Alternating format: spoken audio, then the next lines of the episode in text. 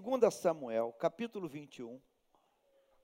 Você que está conosco pela transmissão, nos acompanhe também. Esse é um dos textos bem, bem pesados, bem denso, bem, bem tocante, bem triste, que Deus permitiu que isso viesse aqui para a Bíblia, para servir de, de lição para cada um de nós. Durante o reinado de Davi, houve uma fome que durou três anos. Uma fome que durou três anos. Não foram três dias, nem três semanas, nem três meses, foram três anos de fome. Fome. Esse, esse monstro chamado fome. O texto diz que Davi consultou o Senhor, ele clamou a Deus para que Deus revelasse o que está acontecendo. O que, que aconteceu? E Deus lhe disse: a fome veio por causa de Saul e de sua família sanguinária por terem matado os gibeonitas. Então o rei mandou chamar os gibeonitas e falou com eles. Os gibeonitas não eram de origem israelita, mas remanescentes dos amorreus. Os israelitas tinham feito com eles um acordo de juramento. Mas Saul, em seu zelo por Israel e Judá, havia tentado exterminá-los. Davi perguntou aos gibeonitas: Que posso fazer por vocês? Como posso reparar o que foi feito para que abençoem a herança do Senhor. Os gibeonitas responderam: Não exigimos de Saul ou de sua família prata ou ouro, nem queremos matar ninguém em Israel. Davi perguntou: O que querem que eu faça por vocês? E eles responderam: Quanto ao homem que quase nos exterminou e que pretendia destruir-nos para que não tivéssemos lugar em Israel, que sete descendentes dele sejam executados perante o Senhor em Gibeá de Saul, no monte do Senhor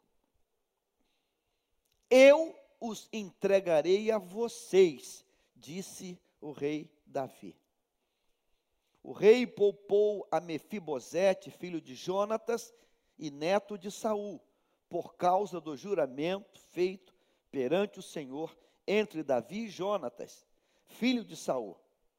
Mas o rei mandou buscar Armone e Mefibosete, os dois filhos que Rispa, filha de Aiá, tinha dado a Saul.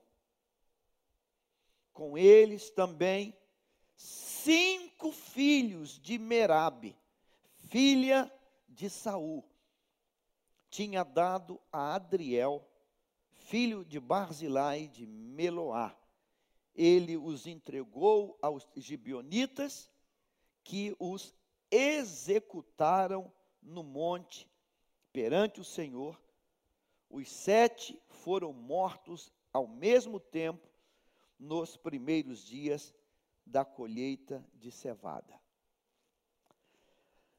Pai querido, esse texto está aqui com um propósito, e como Paulo diz na carta aos Romanos, tudo que foi escrito para o nosso ensino e para o nosso proveito foi escrito.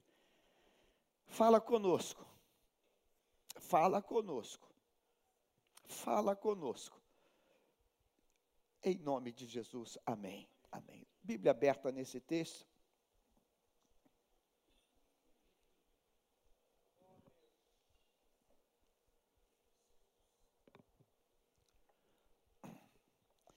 Essa talvez seja uma das passagens mais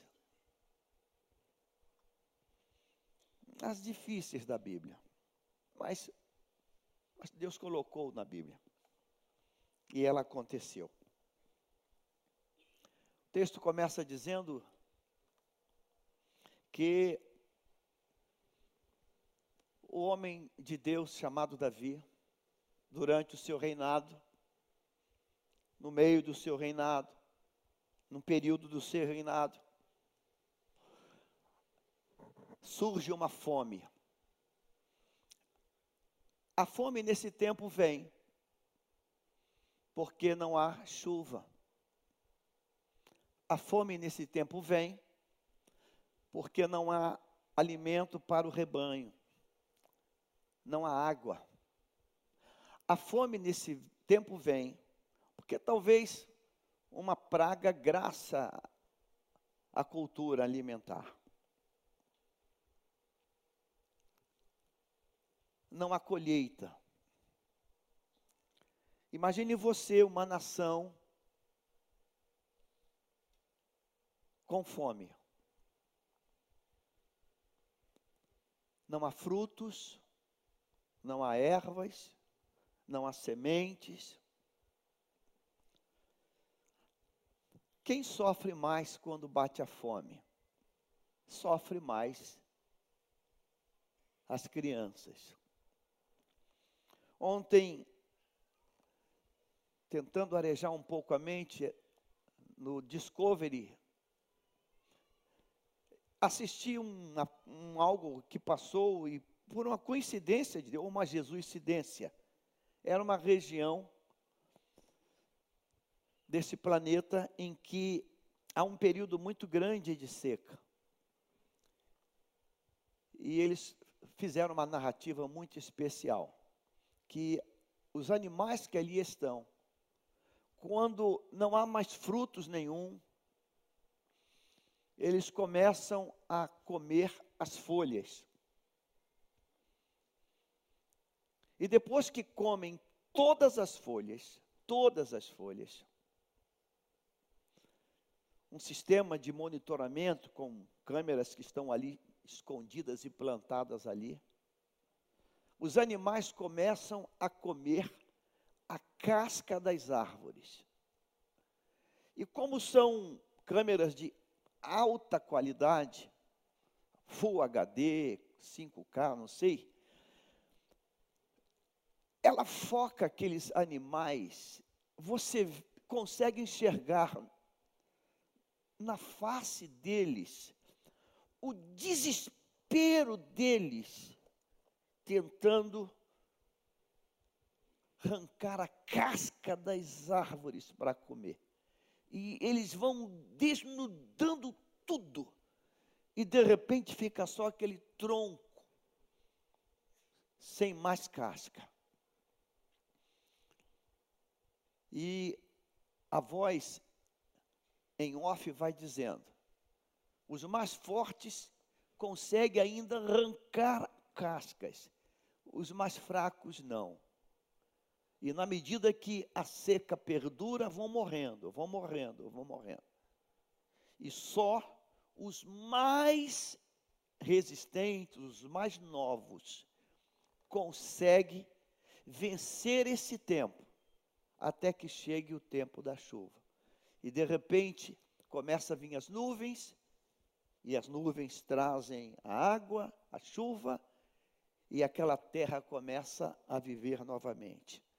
aí tem abundância de comida. Aí vem os pássaros, aí vem tudo. Graças a Deus, nós não não sabemos o que é isso no Brasil. Graças a Deus, não temos essa esse conceito de fome em nós. A gente não tem. Um país rico em água, rico em chuva, um país que tem um, uma extensão de praia, de, de, que é uma verdadeira riqueza, com peixes, com tantas coisas. Mas aqui não, aqui veio a fome. E a fome veio por três anos.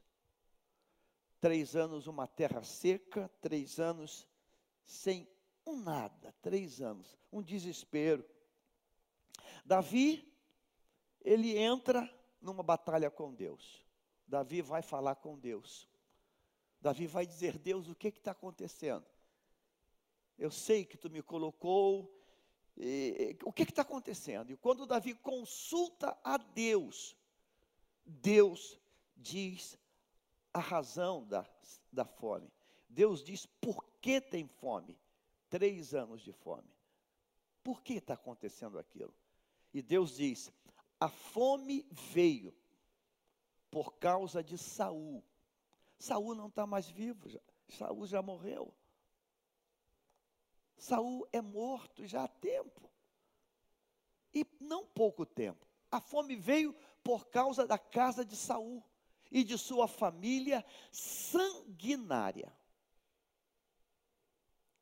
Uma família sanguinária por terem matado os gibionitas. Essa história é longa, uma história lá de trás. Eles enganaram o povo de Israel e, por falta de discernimento, Josué fez uma aliança com eles e prometeu que não mataria eles, eles seriam servos ali, cortadores de lenha, trabalhos trabalho braçal. Mas Saul, agora rei, num zelo tolo, num zelo não não correto, ou num falso zelo, Saul decide exterminar esse grupo. Saul decide acabar com eles, tirar eles de Israel. E Saul esquece que há uma, há uma aliança lá atrás que foi feita. E o texto diz que Saul, quando quebra esse juramento, ele começa a exterminar esse povo. E por causa disso a conta chegou lá na frente. A conta não chega no tempo de Saul. A conta chega lá na frente, anos e anos depois. O texto diz que quando Davi recebe essa palavra de Deus, Deus diz: foi, foi morte que aconteceu. Versículo 2, vamos agora seguir. O rei mandou chamar as vítimas dessa tragédia, os, os gibionitas, e falou com eles. O interessante é que não há nenhum registro que os gibionitas estivessem fazendo uma revolta porque tinham sido barbaramente assassinados lá atrás. Estão calados, estão no canto deles. Aquele tempo louco de Saul passou. Mas a conta está aberta com Deus. E quando são chamados, diz o texto, os israelitas tinham feito com eles um juramento, mas Saul, em seu zelo, havia tentado exterminá-los. Versículo 3. Davi perguntou aos gibionitas: Que posso fazer por vocês? A causa dessa fome, vocês são a razão. O que, que, que eu faço para fazer, com, posso fazer com vocês? Ele é rei. Como posso reparar o que foi feito para que abençoem a herança do Senhor? Derramamento de sangue amaldiçoa a herança de Deus. A herança de Deus está sendo amaldiçoada porque tem sangue derramado. Davi talvez pudesse imaginar: vocês vão me indenizar. Eu quero que vocês me entreguem tantas moedas, sei lá, vocês me indenizem aí a desgraça que vocês fizeram conosco. Mas eles não, eles não dizem isso. Versículo 4: Os gibeonitas responderam: Não exigimos de Saul ou de sua família prata ou ouro. Nós não queremos uma indenização, uma, uma, um dinheiro, um valor. Não, não queremos isso. Não queremos isso. Davi perguntou: Que querem que eu faça por vocês? E eles responderam: Quanto ao homem que quase nos exterminou, que pretendia destruir-nos, para que não tivéssemos lugar em Israel. Quanto a esse homem, olha isso, que sete descendentes dele sejam executados perante o Senhor em Gibeá de Saul, no monte do Senhor. E quando os gibeonitas dizem isso para Davi, Davi não coloca um único questionamento. Davi não coloca um único óbice, nada. Davi pega um papel em branco e dá para eles. Ou seja, o que vocês estão me pedindo é exatamente o que eu vou fazer. Eu os entregarei a vocês. Três anos de fome, o país inteiro passando pelos piores momentos. A fome traz doenças. A fome traz inanição, a fome traz tudo que é tipo de, de, de coisa ruim. Tudo que é tipo de coisa ruim. Torna o povo fraco, débil, prejudica tudo. O sangue, tudo, tudo vai ficar fora do controle com fome. Tudo, absolutamente tudo. Davi diz: Você quer sete descendentes? Eu os entregarei a vocês não, não, não, não, não vou nem contra-argumentar. Sete eu entrego. Versículo 7.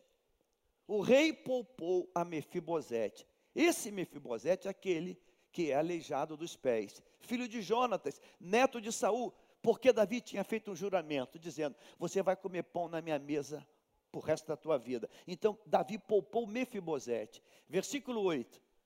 Mas o rei mandou buscar Armone, agora é um, é um outro xará dele, e Mefibosete, os dois filhos que Rispar, filha de Aiá, tinha dado a Saul. Rispar era uma concubina, tinha sido mais uma das mulheres de Saul. E Rispar engravidou de dois filhos, deu à luz a dois filhos, Armone e Mefibosete. Siga esse raciocínio. Com eles também os cinco filhos de Merabe. Merabe, essa é filha de Saul. Lembra? Merabe e Mical. Merabe é filha mais velha. Filha de Saul. Cinco filhos de Merabe, filha de Saul, que, tinha que ele tinha dado a Adriel, filho de Barzelau de Meolá. Ou seja, sete vidas. Dois filhos de Saul, Armone e Mefibosete, e cinco netos de Saul. Merabe é filha de Saul. Cinco filhos de Merabe, ou seja, cinco netos de Saul. Sete vidas. Sete vidas que vão ser mortos em razão do pecado lá de trás de Saul. Você deve estar se perguntando, e a gente vai chegar nesse. Colocamos hoje aqui essa, esse tesouro dessas crianças. Essa riqueza, essa dádiva. Até que ponto eu e você, a gente tem essa consciência que o que fazemos hoje, eu posso estar criando um juízo, uma pena, uma tragédia, décadas depois.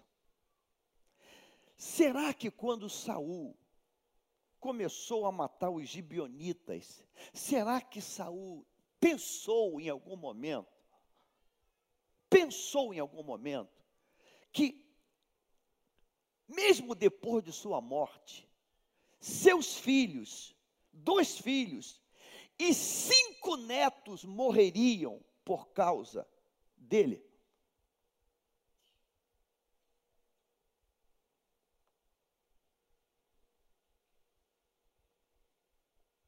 Por que isso está na Bíblia? O ato de Saul matando o gibeonita naquele momento, talvez não passou pela cabeça dele que aquela quebra daquele juramento, daquele princípio,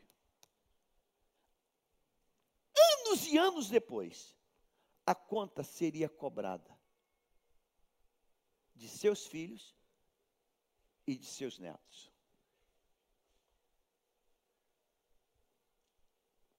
A gente precisa pensar a palavra. Deus disse assim para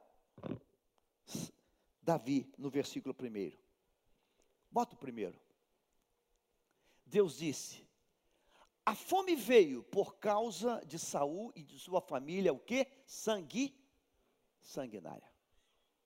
Eu quero agora puxar um link e abrir aqui um link para uma outra coisa que nós estamos vivendo aqui no Brasil. Essa semana passada, Brasília discutiu a aprovação do, divórcio, do aborto. Eu não acredito que aqui na igreja haja algum servo de Deus ou alguma serva de Deus que tenha espaço para pensar em aborto. Eu não acredito.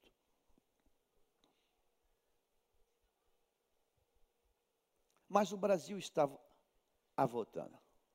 Há, inclusive, uma candidata que diz que vamos fazer um plebiscito para que o povo decida. O povo não pode decidir, porque um povo fora de Deus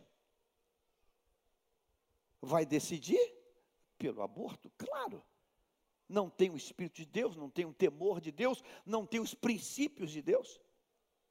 O povo vai decidir a favor do, do aborto. Números capítulo 35, eu quero que você leia esse texto comigo. Números 35, versículo de Números 33 e 34. Coloca na tela. Não profanem a terra onde vocês estão. Não profanem a terra.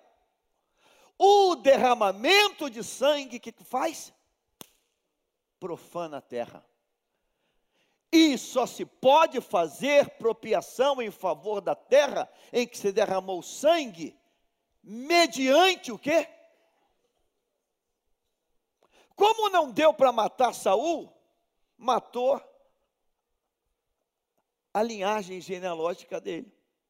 Quem diz isso é Deus. Não derramem sangue, não profane a terra. Brasil tem sido classificado como um campeão de assassinatos. Já ultrapassamos mais de 60 mil mortes por ano. Isso não é bom para o país. Isto não é bom para a nação. Versículo 34. Esse está mais forte ainda. Eu, eu queria que você lesse comigo o 34. Vamos, todo mundo? Não contaminem a terra onde vocês vivem. Como é que eu contamino a terra? Ah, pastor, é poluição. Não é só poluição, não. Não é só derramamento de petróleo, não. Não é só esgoto a céu aberto, não. Eu também contamino a terra, ou, ou contamina-se a terra com sangue derramado. Corrupção contamina a terra, porque muitos hospitais não vão ter medicamentos roubalheira contamina a terra, porque vai gerar morte por consequência, vai, vai, vai gerar morte. Tinha que fazer uma cirurgia, mas não tem nada para fazer a operação, então vai ter morte e vai ter contaminação. Deus está dizendo aqui em Samuel que ele trouxe a fome, a fome veio porque teve sangue derramado. E teve sangue derramado porque um homem um pai, um, um líder, ele foi inconsequente, ele quebrou um princípio. Então, quando o pai, eu, você, a mãe, é, está quebrando um princípio, nós estamos, nós estamos criando um problema. Você vai dizer, pastor, mas eu não mato ninguém. Eu nunca levantei, não mato nem, nem formiga, pastor. Nem formiga, tudo bem. Então vamos ler Provérbio 18. Provérbio 18 e 21. Coloca na tela. Porque a gente tem que entender morte não apenas com uma faca, um tiro, ou empurrar alguém de uma varanda, ou sei lá o quê. Leia comigo, a língua tem poder sobre a vida e sobre a morte. Então, língua também mata. Palavras também matam. Hã? Palavras também matam. Quando eu chamo alguém, é, você não passa de um idiota, sei lá o quê. Eu também estou matando. Palavras também matam. Matam, palavras também matam.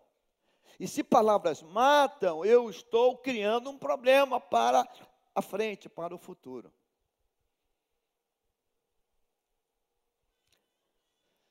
Pena que Saul não teve tempo de, de em vida ainda, tentar resolver isso. Não teve tempo, ou, ou, ou se teve, não sei, deixou passar.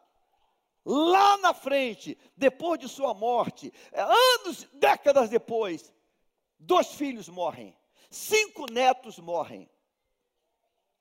E a causa mortes dele seria assim: dos filhos, porque teu pai derramou sangue, dos netos, porque teu avô derramou sangue. Derramou sangue. Saúl derramou sangue com espada. Hoje nós derramamos sangue com palavras. Nós ferimos pessoas com palavras. E de repente, irmãos, a fome pode chegar. A fome hoje chega com um monte de características. Não apenas fome de pão. Ela chega também como uma, uma, uma, uma, uma seca de, de alegria, de entusiasmo, de, que, que rouba os sentimentos, que rouba a, a estima da pessoa, a autoestima, e, e, e com um monte de situações ela vem e. E se a pessoa não for muito, muito, muito forte, se a pessoa não for muito, muito, muito, muito, muito resiliente, resignada, é, ela vai morrer. Ela vai morrer. Ela vai morrer. A ordem de Deus para mim para você, para todos nós, foi o crescimento. Deus nos fez para crescer. Mas às vezes as as situações são tão, são tão contrárias que a gente não consegue crescer. Falta força para crescer. Mas esse texto está para mim dizendo aqui que se por acaso eu estou vislumbrando alguma coisa, eu, eu, posso, eu posso dizer, Deus, a gente vai consertar isso. Esse texto de números, ele me assusta, porque esse texto diz que a terra não pode ser profanada com sangue. A terra não pode. Essa terra é a minha casa. Essa terra é o meu pedaço, essa terra é onde eu vivo. E, e diz mais: Deus está dizendo: olha, eu vivo nesse negócio, no 34. Eu, eu, eu, participo disso aí, eu também estou aí. Não contamine a terra onde vocês vivem, porque eu também estou habitando aí. Então, uma casa em que alguém é, é desonrado ou alguém é atacado com palavras que que apunhalam, que entristece, eu estou matando. Eu estou matando. Nós estamos matando. Está havendo morte. Está havendo morte. Nesse dia dos pais, a minha oração, a minha oração é que cada um aqui diga: Deus, eu quero ser um gerador de vidas. Eu quero ser um gerador de vidas. Me ajuda a ser um gerador de vidas, porque eu tenho plena consciência. Eu tenho plena consciência que se eu não for um gerador de vidas, eu posso estar matando alguma coisa. E se eu estou matando alguma coisa, talvez eu não pague essa conta. Mas lá na frente alguém vai pagar. Se fosse possível entrevistar Saul, se fosse possível, não, não se escandalize. Saul, você tem noção que a tua ação de matar os gibionitas vai ser paga por teus filhos e por teus netos? Talvez ele dissesse: Não, não tenho noção disso. Mas vai ser paga. Vai ser paga. Porque o que você fez, anos depois, cinco filhos e dois netos pagaram a conta. Eu quero pedir perdão a Deus por todas as, as mortes que foram cometidas, que eu cometi. Eu quero pedir perdão a Deus. Eu queria que você pedisse, Deus, eh, me ajuda, me ajuda a pesar cada palavra.